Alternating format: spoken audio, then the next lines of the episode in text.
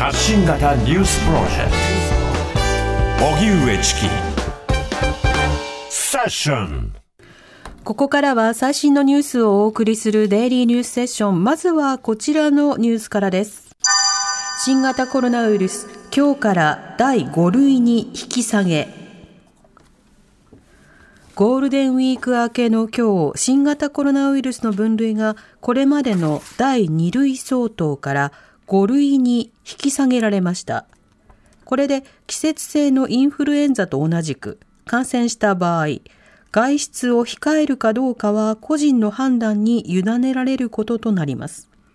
ただし、厚労省は療養する際の参考として、発症翌日から5日間と、症状が軽くなってから24時間程度は外出の自粛を推奨した上で、10日間はマスクを着用するよう呼びかけています。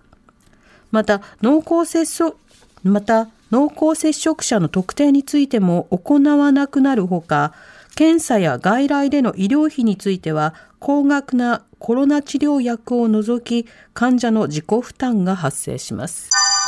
震度6強を観測した石川県珠洲市、依然警戒続く。先週5日金曜日に震度6強の揺れを観測した珠洲市について、石川県は今日、災害対策本部会議を開き、建物352棟の被害を確認したと明らかにしました。応急危険度判定の結果、139棟が危険、213棟が要注意とされました。一方、気象庁によりますと、今朝までの48時間の雨が、珠洲市で117ミリ、輪島市で152ミリと5月として観測史上最も多くなっており、石川県の長谷博知事は引き続き最大限の警戒を呼びかけています。珠洲市によりますと、今回の地震でこれまでに1人が死亡、富山県の1人を含む合わせて34人が怪我をしました。新しい時代を切り開きたい。日韓首脳会談を受けて岸田総理。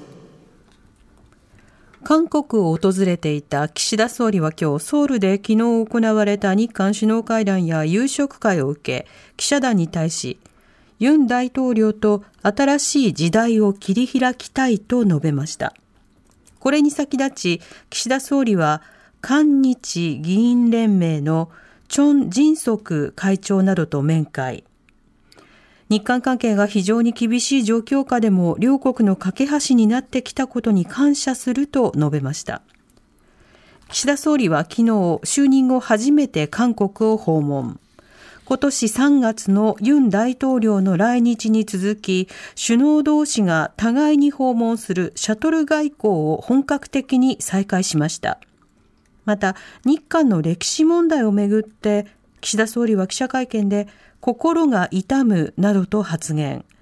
外務省幹部は、このタイミングで訪問したことも含め、岸田総理の熱い気持ちの表れだとして、事前にすり合わせた上での発言ではなかったことを強調しています。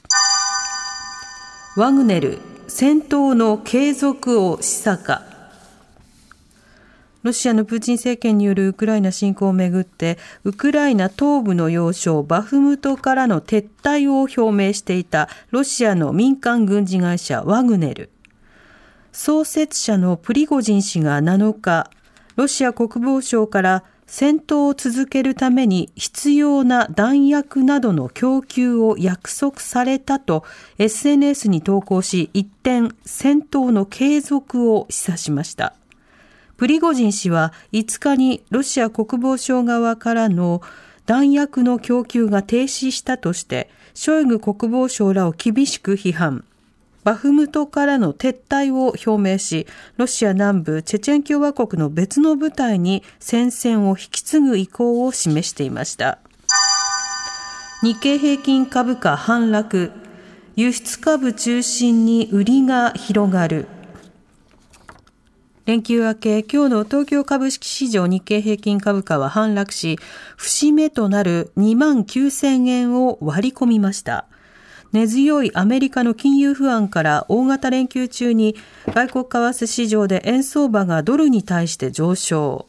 輸出関連を中心に採算悪化を懸念した売り注文が優勢となり、下げ幅は200円を超えました。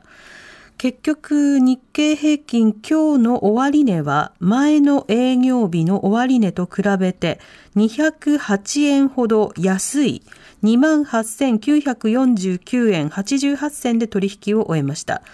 一方、円相場は午後4時現在、1ドル134円77銭から81銭での取引となっています。重要法案、参議院で論戦が本格化へ。国会は大型連休明けから参議院で重要法案の論戦が本格化します。外国人の収容や送還のルールを見直す入管難民法改正案について、与党は明日の衆議院本会議で、日本維新の会と国民民主党の賛成も得て可決する見通しです。その後、参議院に送付されるとみられます。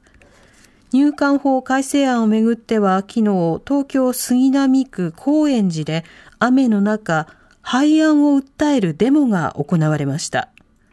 一方、防衛費増額の財源を確保するための特別措置法案は衆議院財務金融委員会に岸田総理が出席し質疑を実施します。